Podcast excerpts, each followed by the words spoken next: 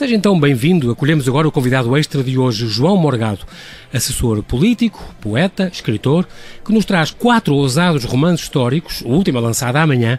Olá, João, muito boa noite e bem-vindo ao Observador. Obrigado por teres aceitado este nosso convite. Olá, boa noite. Não, para mim é um prazer. Uh, é preciso dizer que o João vem da Covilhã, onde tu moras, para onde vais voltar logo depois do lançamento amanhã. Amanhã Exato. tens então o lançamento deste teu último romance histórico. Tu, um, além de poeta e romancista, como já disse, és também um escritor plural, porque escreveste romances, romance histórico, a crónica, a novela, uh, uma série de coisas. Os teus romances já inspiraram sinfonias, teatros, foram adaptados ao teatro. Tu és doutorando em comunicação na Universidade de Beira Interior, onde tiraste o teu curso de Sim. jornalismo, de comunicação. E, é, e tens um tema que muito interessante, que é sobre o terrorismo. Tu, tu dizes que hum, eh, se escrevesse um, um, romance sobre, sobre o século passado, escreverias também sobre o, o, o terrorismo. Nós estamos à espera disso. Uh, bom, é curioso. Uh, sim, o terrorismo é uma coisa que me interessa no sentido do, do observador. sim, exatamente. É, Ponto de vista do observador. Sim.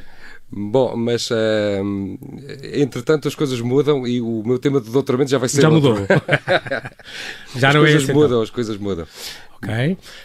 Um, porque se calhar também os terroristas não são quem, quem, nós pensamos, era um bocadinho a tua ideia na é, altura. É, exatamente. E os teus romances, no nada, fundo, baseiam-se Nada é o que, o que parece Exatamente. muitas vezes. E é, é por isso que estás aqui hoje. Sim. Tu chegaste a ser operário têxtil, quer dizer, tiveste uns tempos nos anos 80, mas também porque toda, todas as famílias da, da, tua região, na Covilhã, é, passam todos pela indústria têxtil, não é? é passa tudo pela, pela indústria dos panos. Eu venho de uma, de uma família de operários têxteis e, portanto, foi o percurso uh, natural. Normal. Uhum. E, e, eu, na altura, também não era lá um grande estudioso e meu pai resolveu, disse assim, então se não estudas vais mesmo trabalhar. E aí é que eu tomei um pouco a juízo. A decisão, exatamente. E voltei, voltei a estudar mais tarde e depois ingressei na universidade. Foste trabalhador estudante. Como então. trabalhador estudante exatamente. e ingressei na universidade mais tarde escreveste uma série de contos. Eu gosto sempre de dizer que, uh, e de reparar nisto, tu, uh, em dois pormenores sobre o teu crescimento a nível das artes. As bibliotecas itinerantes da Gulbenkian que era uma coisa, pronto, tu, tu sim, sim. vocês recitavam livros, passavam pelo país todo, eu gosto sempre de falar disso porque acho que é uma iniciativa Não, é extraordinária que se perdeu. Uh, recitavas livros, uh, tinhas, uh, no fundo, só tiveste televisão quando tinhas 9 anos e, portanto, Exatamente. tinhas esta história de, de ter... Quando falamos nisso parece uma coisa impossível, livros. não é? Exatamente.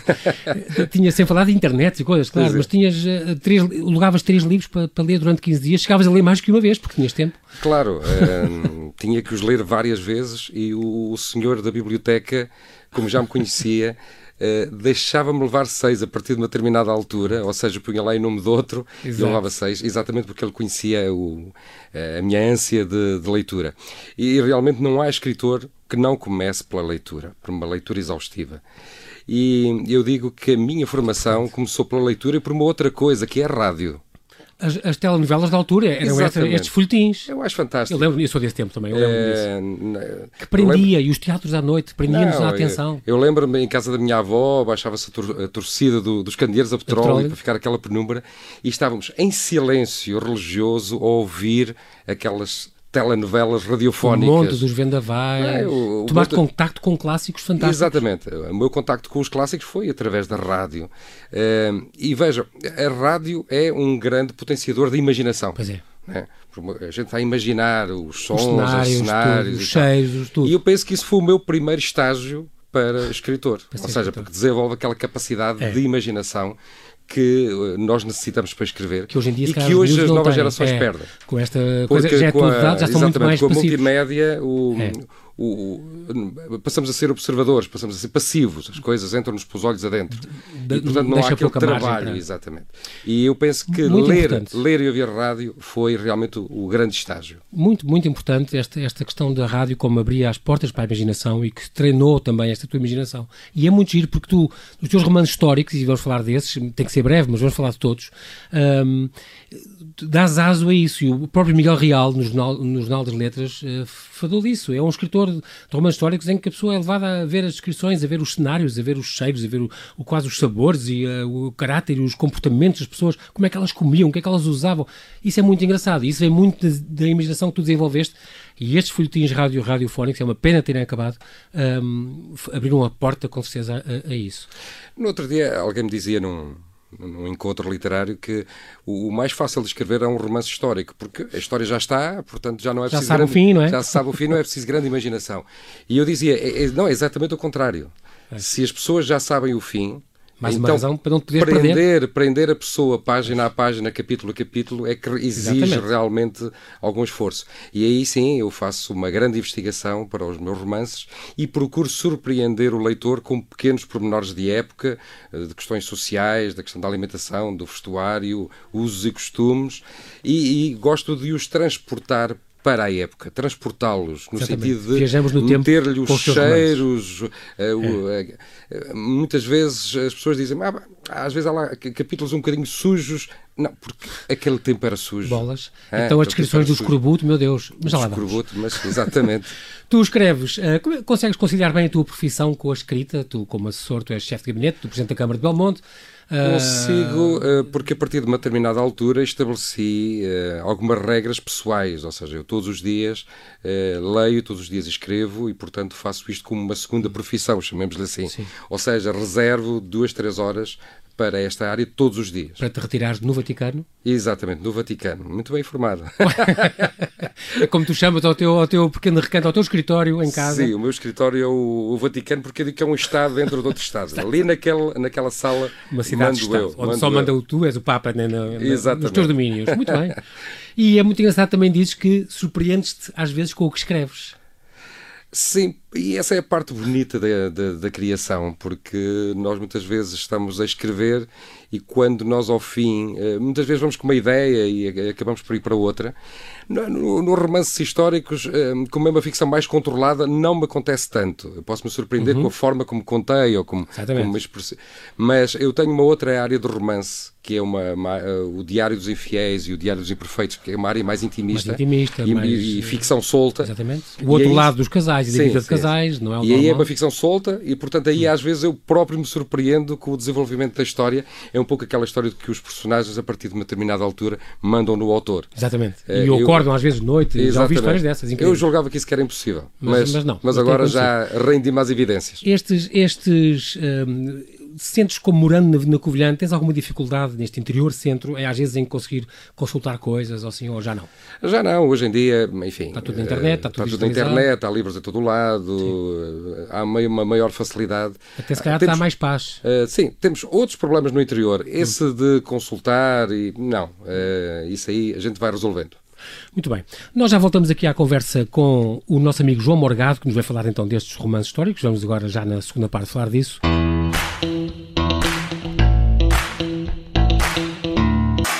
Voltamos à conversa com João Morgado, que através da sua escrita nos traz um outro lado da história dos descobrimentos. A verdade histórica. O que é a verdade histórica, João? Documentos históricos, realidade versus verdade. Não sabemos o que é a verdade histórica. Não há, há documentos que são documentos históricos, mas que não são uh, verdades, verdades históricas. Como é que tu entendes isto? não, há, há, há, documentos que são realmente históricos, pela sua data, mas nós tomemos a atualidade de hoje. Assinam-se uhum. N protocolos, contratos, que depois nunca dão em nada. Uhum. Todos conhecemos isso. Sim. Mas daqui a 500 anos, se alguém encontrar esse protocolo, vai dizer, ah, afinal, naquele tempo faziam isto e faziam aquilo. Não. Pode há um, verdade. Há um documento que é um documento histórico, mas isso depois não se Pode não se concretizar. Não se concretizar e, portanto, não é uma verdade histórica. Muito bem. E é por isso que eu digo que temos que fazer a, a distinção. Essa ponte, e tu é. tens que fazer essa, dizer o que o documento não diz, às vezes. Muitas vezes. É, muitas vezes os historiadores estão muito agarrados ao documento. O documento diz isto, o documento diz aquilo Exato. e estão é Uma ali prova. muito presos.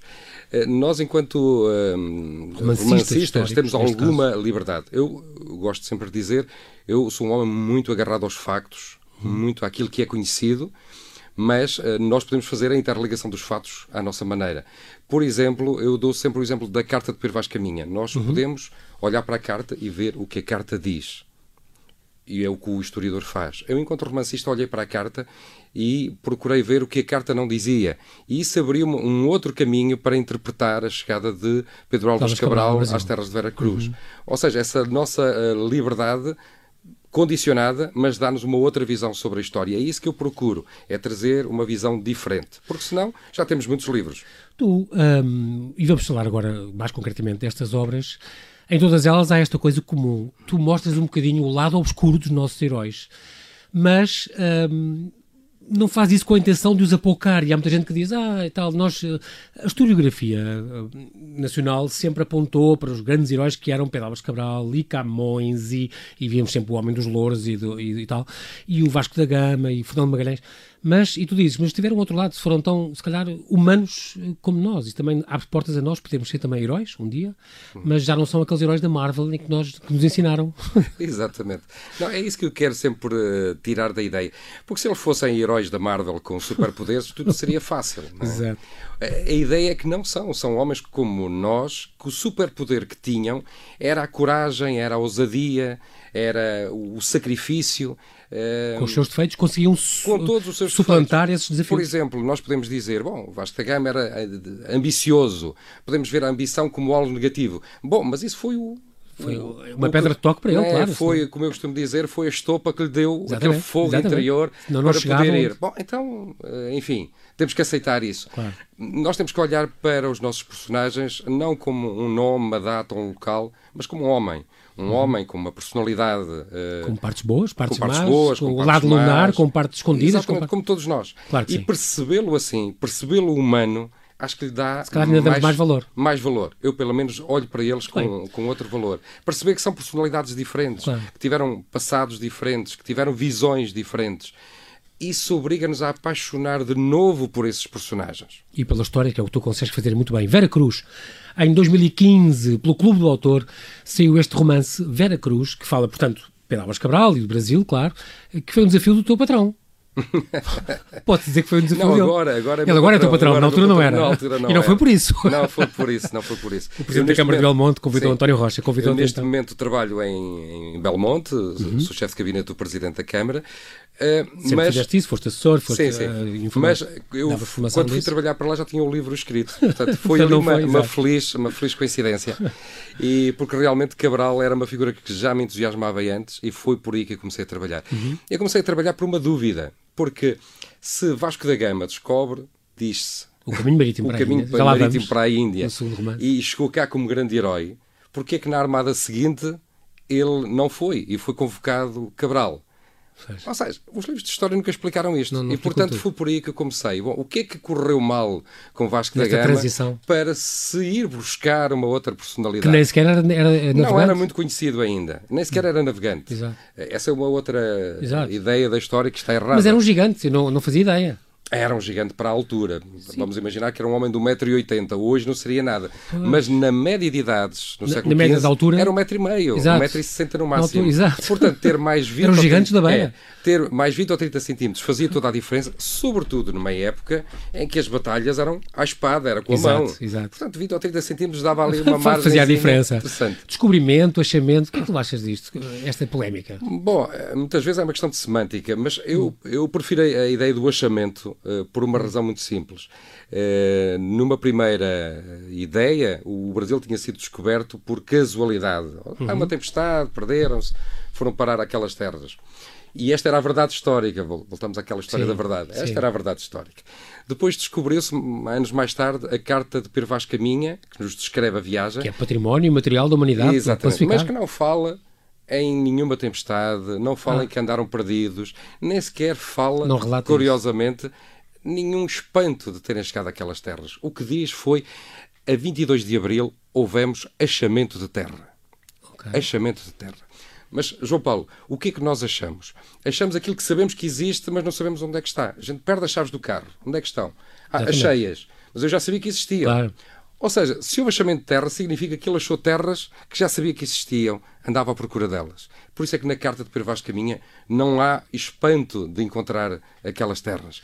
Agora, esta já é outra verdade histórica, não é? Afinal, mudou Sim. a verdade histórica. Exatamente. O George Orwell dizia que uh, não há nada mais imprevisível que o passado, porque está sempre a transformar-se. E a verdade é que quando nós mudamos as perguntas à história, a história também nos muda as respostas. Exatamente, e vai-se adaptando, digamos. Esse, esse, o gosto também vai mudando também. Uma vida desconhecida de Pedro Álvares Cabral, no fundo, mas que foi um grande homem, uh, além de grande em todos os aspectos, mas era um humanista, era um letrado. Tu mostras também isso no teu romance.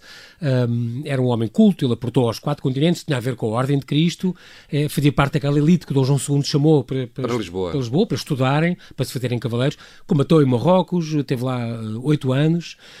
Um, E o, e o teu livro, no fundo, este Vera Cruz, traz uma nova versão sobre as verdadeiras razões que o levaram a desviar a frota e chegar a um novo continente. Portanto, será que o Brasil poderá ter sido descoberto sem querer? Ninguém acredita nisto. Não, não. O, até podíamos ir mais longe. Um, já há mapas do século XIII com, com o desenho da costa brasileira. Uhum. Pelos árabes. Sim. Imaginem. Um, portanto, os árabes teriam andado por lá. Uh, Disse até que os próprios chineses terão andado por lá. Eu agora estive há 15 dias numa aldeia eh, indígena no Brasil, uhum. na, na, zona de Santa Cruz de Cabrália, e realmente há índios que têm umas feições Santa orientais. Cruz de Cabrália, isso vem do Pedro Alves Cabral? Sim, exatamente. uh, e, e, há índios que têm umas feições asiáticas uhum. tremendas. Não sei. Não sabe. Uh, ou seja, mas isso não importa. O que, o que acontece aqui é que foi Pedro Álvares Cabral que oficializou aquelas terras para Portugal. Uhum. E isso é que marcou uh, a história. Agora, o que o levou lá, obviamente que não foi o, a casualidade. Ele sabia o, que, que ia. Claro. Eu há pouco falava na carta de Pedro Vaz Caminha. E, e uma das coisas que a carta não diz, João Paulo, vê só esta curiosidade. O que não diz é que Cabral esteve lá com 12 barcos durante 10 dias e não colocou naquelas terras um único padrão de pedra com as armas ah, do como, rei. Como se fazia sempre. Ora, nós chegávamos a qualquer sítio e colocávamos um padrão de Exato, pedra. O Diocão, Nem que fosse África. só para parar para beber água, para fazer Sim, aguada, como marcava, se dizia na época. Marcava posse. Um padrão de pedra com as armas do rei. Agora, não é estranho que. Cabral chegue às terras de Vera Cruz e não deixe lá um padrão de pedra com as armas do rei. Isto é o que a carta de Pervaz de Caminha não diz e que a mim me suscitou a, a, a curiosidade. Uhum. E bom, isso então leva-nos a uma outra interpretação sobre a sua chegada ali. Agora, raciocina comigo. Pedro Alves Cabral era um homem que era cavaleiro da Cruz de Cristo. Viajou numa armada paga pela Ordem da Cruz de Cristo. Levava nas velas a Cruz, a de, Cristo. de Cristo. Gama não levava, ao contrário de muitas coisas que se vê por ah. Chegou àquelas terras e qual foi o nome que lhes deu? Vera terras Cruz. de Vera Cruz. A verdadeira cruz, a verdadeira cruz. de Cristo. Exato. E não deixou lá um padrão de pedra. E o que é que lá deixou? Deixou uma enorme cruz de Cristo sobre a qual foi rezada a, a missa, missa, a 26 de abril. 26 de abril. Estranho. Há aqui uma ligação inteira sobre a ordem da cruz de Cristo que lhe interessava mais aquelas terras para evangelizar. Que foram, aliás, os mentores de todos os descobrimentos. Exatamente. Né? E que lhe interessavam ter terras para evangelizar, claro. abrir os horizontes. Enquanto Dom Manuel estava muito mais preocupado com as especiarias da, das Índias. Como eu digo no livro, estava mais interessado com a religião da pimenta. E, Sim. portanto, agora... Até fez que... o palácio por cima da Casa da Pimenta. Exatamente. Agora perguntamos, seria possível Pedro Alves Cabral desobedecer ao rei e fazer aquele desvio? Bom, a verdade é que ele também não desobedeceu ao rei, porque, curiosamente, naquela época, Dom Manuel I era o grão-mestre da Ordem da Cruz de Cristo. Ou seja, obedecendo ao, ao, à, ordem, à ordem, também obedecia também, ao rei. Indiretamente ao Ou seja, ele conseguiu, numa viagem, obedecer a dois amos sem treino nenhum. É preciso dizer que eu aprendi também no teu livro que ele não podia sair do barco, nunca podia sair da sua nau. E, Isso era o regimento. O regimento, digamos Mas ele saiu e, e nós demos também com os índios que ele saiu e teve lá na missa e eles assistiram respeitosamente à missa, os índios, só no fim a cantar. Isso não é fantástico. É eu acho que é fantástico. Ao contrário, por exemplo, dos espanhóis com o Colombo é. que dizimavam onde chegavam. Não, o Colombo disse que encontrou animais sem inteligência. E os, trouxe, índios, os índios da altura. E, sim, e trouxe alguns casais de índios que expôs na corte espanhola como, como se fossem animais, animais exóticos. É. Agora, reparemos, Cabral chega às terras de Vera Cruz, manda subir dois indígenas ao seu barco, veste o seu fato de capitão, coloca o, o seu elmo, capacete, o seu elmo de, com, com os penachos, recebe como se fosse um, um, um chefe de Estado. Um, um chefe de Estado, com as honras de um chefe de Estado, Exatamente. com a dignidade de um chefe de Estado. Dá-lhes de comer, dá-lhes de beber, eles adormecem no chão da nau, ele coloca-lhes um coxinho debaixo das cabeças, uma almofada, uma almofada. e uma, uma manta sobre os corpos, porque eles estavam despidos. Isto não é a atitude de um conquistador. Exato. Isto é a atitude de um humanista que está ali para estabelecer a relação com o novo povo. Porquê que o Dom Manuel isto não... temos, que, temos que ver porque faz toda a diferença Porquê que o Dom Manuel não usava o título? Exatamente. É preciso dizer que o Dom Manuel era rei de Portugal e dos Algarves, da Canha, Alemar, em África, senhor da Guiné, da conquista, navegação e comércio da Etiópia, Arábia, Pérsia e Índia, mas nunca disse que é rei do Brasil. Mais uma razão para eu desconfiar que Pedro Álvares Cabral não foi amante, amante do rei a descobrir aquelas terras. Aliás, Dom Manuel só dá importância àquelas terras passado 15 anos atribuindo então uma tensa, um valor Sim. a Pedro Álvares Cabral, passado 15 anos. Porque ele estava deslumbrado com a Índia. Mas a Índia, a partir de uma determinada altura, só nos dava prejuízo. Ou seja, todo o dinheiro que vinha da Índia era gasto a manter, manter a... as praças da Exatamente. Índia. Como se costuma dizer, gastávamos a água a manter a fonte. Porque Exato. tínhamos que manter lá fortalezas, militares, barcos, eh, As soldados, feitorias, uh, armamento. E, portanto, aquilo passou a ser dispendioso. Enquanto de, do Brasil vinha algum lucro sem guerras, sem grandes problemas. Uhum. Este, nós agora temos 10 minutinhos, vamos ainda falar de Índias. No ano seguinte, pelo que o autor também lança o Índias, não era para se chamar Vasco da Gama, este, este é o segundo romance. o, o herói imperfeito. Mas depois, ah, okay. por uma questão de editorial, ficou o. Foi a pessoa que tu dizes que mais te surpreendeu ao investigar a personalidade dele. Tu investigaste, digamos, estes quatro grandes homens nesta trilogia dos navegantes, mais o Camões, com o livro do Império. Entre o Fernando Magalhães, o, o, que sai amanhã, ele é lançado amanhã, não é? Sim, sim, sim. Entre o Fernando Magalhães, o Pedro Álvares Cabral e o Vasta Gama, ele foi o Vasta Gama aquele que mais te impressionou. O homem que dizem ter descoberto o caminho marítimo para a Índia, mas é mentira. Não, não descobriu. Quem descobre o caminho marítimo para a Índia acaba por ser Bartolomeu Dias. É sim, o mas grande não navegador completou. português. Não completou, mas ele chegou ao Índico. No Índico sim. já havia navegadores. Ah, que, que indicaram o caminho uh, Vasco da Gama até à Índia. Vasco da Gama foi odiado por toda a gente foi odiado porque ele pôs-se a jeito, não é? Ele tinha um feitio. a igreja, os nobres, os comerciantes, a Ordem de Cristo, a Ordem de Santiago, Sim. toda a gente o odiava. A única por pessoa que, que, o amava. Foi afastado, por isso é que ele foi afastado e Cabral o veio substituir. Só o rei é que tinha uma grande, grande paixão por Porque este o rei, como todos os grandes políticos, o que quer é resultados, coisas práticas. Hum. E, e Dom Manuel achava que Gama lhe trazia resultados, lhe trazia riquezas e, portanto, não estava muito preocupado com os meios, desde que os fins se é, fossem bons, é? se atingissem. E na verdade nós uhum. falamos de, de, de, Vasco da Gama, da sua viagem à Índia. Mas não dizemos que Vasco da Gama foi lá três vezes à Índia. Pois, nós só falamos da primeira. Da primeira... E porquê? Porquê que só falamos da primeira e não falamos das outras todas? Porque houve mais, houve três. Bom, a terceira já não conta muito para a história porque ele chegou lá e morreu. Pronto. A segunda foi Mas uma coisa, segunda uma carnificina uma coisa. Uma carnificina, foram roubos, torturas. Ele foi é traído, claro que, não é? Certo é que claro ele foi traído. Que, é claro que temos que contextualizar na época. Claro. Eh, os árabes na altura também não eram muito simpáticos. E, não portanto, ser para doce. Não, e naquela altura era uma época de dura, muito, de grande rivalidade, de grande rivalidade com os árabes, porque os árabes é que dominavam a Índia. Uhum. Eh, os índios cultivavam as especiarias, mas eram os árabes que comercializavam. Dominavam Portanto, havia ali um casamento perfeito. Uhum.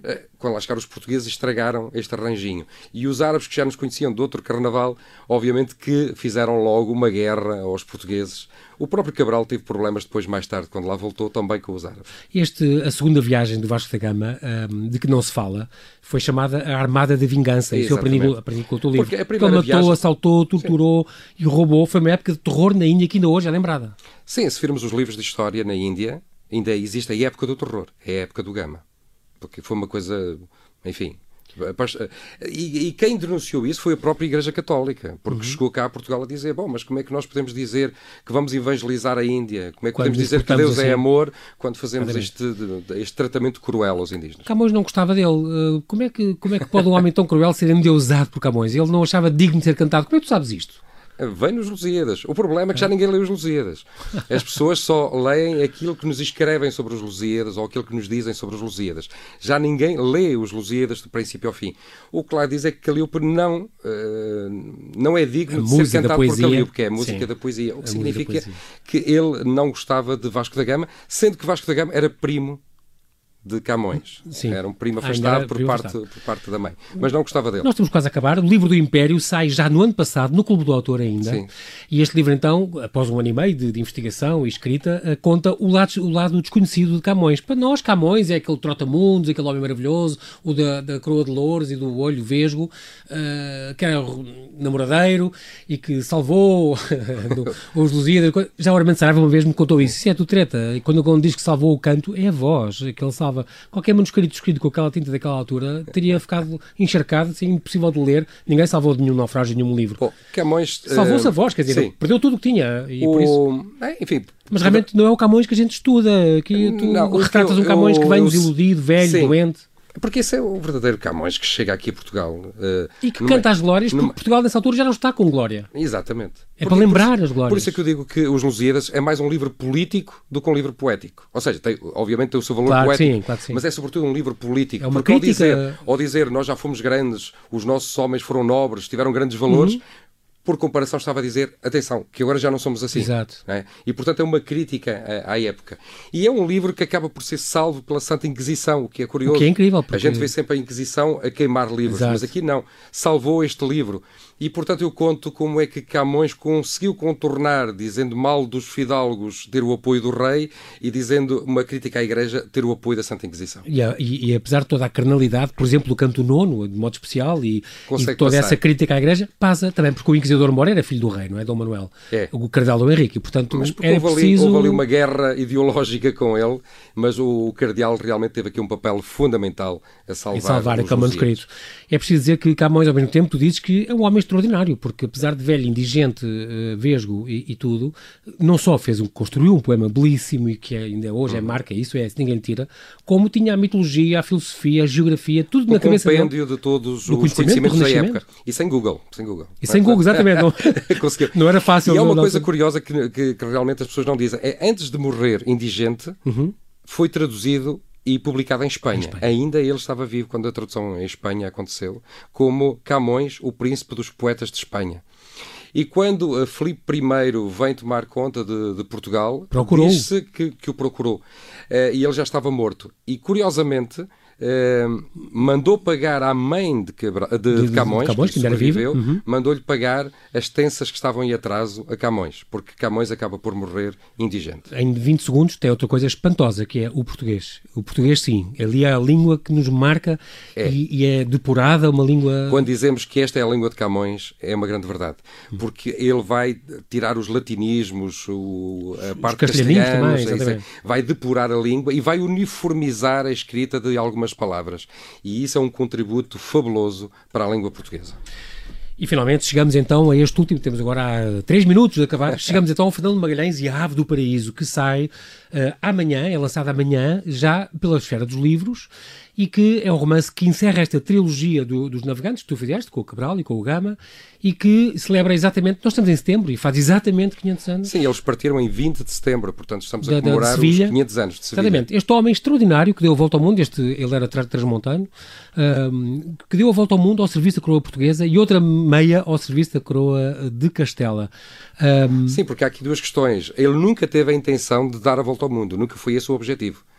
Então, Ele acaba por dar a volta ao mundo eh, por curiosidade, porque foi primeiro pelos portugueses até às Ilhas Molucas, Uhum. depois foi pelos espanhóis outra vez até lá. E, portanto, ele fisicamente deu a volta ao mundo em duas partes. Em duas metades. Depois foi responsável pela viagem que acabaria por dar a volta ao mundo. essa sim. Mas nunca O- foi o onde objetivo. morreu, ele já morreu a Sim, caminho. mas nunca pronto. foi o objetivo.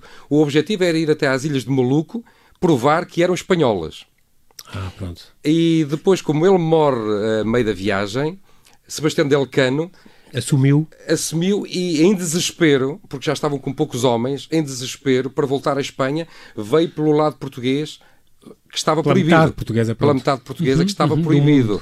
Portanto, a volta ao mundo acabou por ser dada por Desobteceu. Del Cano por, por sobrevivência, por questão de Exatamente, sobrevivência. exatamente. Portanto, são algumas curiosidades da história. Incrível. Ele foi, eu também é preciso dizer que foi ele que chamou o Oceano eh, Pacífico, Pacífico. ao oceano. Foi ele que, que cristianizou os filipinos, que ainda hoje é a Exatamente. maior nação. É a maior nação eh, católica cristã do, do, Oriente. do Oriente. Um, e, portanto, ele fez, eh, chamou- chegou a batizar a Baía de Santa Luzia ao Rio de Janeiro, Sim, mas isso não pegou, graças a Deus. fez uma, fez uma paragem não autorizada em Portugal, fez aqueles pormenores cu- curiosos que tu contas, do primeiro julgamento a bordo e a primeira execução também. Execução também. Porque Ele houve, homem? Não, houve uma traição por parte de alguns capitães espanhóis e, portanto, Hum. ele teve que impor a ordem. Enfim, estavam a navegar. Esse sim navegou em mares nunca antes navegados. eh, Uhum. foi ao sul como nenhum outro. Apanhou neve, apanhou pinguins e, portanto, ele estava lá no fim do mundo e, obviamente, que teve que impor a sua, a sua ordem. Até porque os espanhóis eram mais que os portugueses e ele, a partir de uma determinada altura, sentia que estava a perder o controle da, da frota e teve que se impor. A história de Portugal, dos teus livros, João, eh, sai menos mítica, mas muito mais humana. Isso é uma coisa que eu te quero Eu agradecer. espero que sim, que, que esteja mais humana, que seja mais emotiva e que as pessoas Isso se é apaixonem, se reapaixonem não pelos posso, seus heróis. Não posso deixar de perguntar isto. Os próximos, nós temos que acabar já, mas tens o quê? Afonso Albuquerque? Não te faltam ideias, de certeza, já tens alguns na manga, é... além deste que sai amanhã. Sim. Tens outros personagens que já queres anunciar? No... Vou pegar, hein? Nos próximos tempos vou acabar a minha tese de doutoramento e vou estar concentrado aí, okay. mas depois voltarei, porque há muitas coisas para contar. Nessa altura fica prometido que voltas cá também. Muito obrigado, não temos tempo para mais. Resta-me agradecer-te, João, mais uma vez, obrigado por teres aceitado este nosso convite. Foi um prazer, serão, um grande abraço. Em que falámos do outro lado dos nossos heróis da saga dos descobrimentos.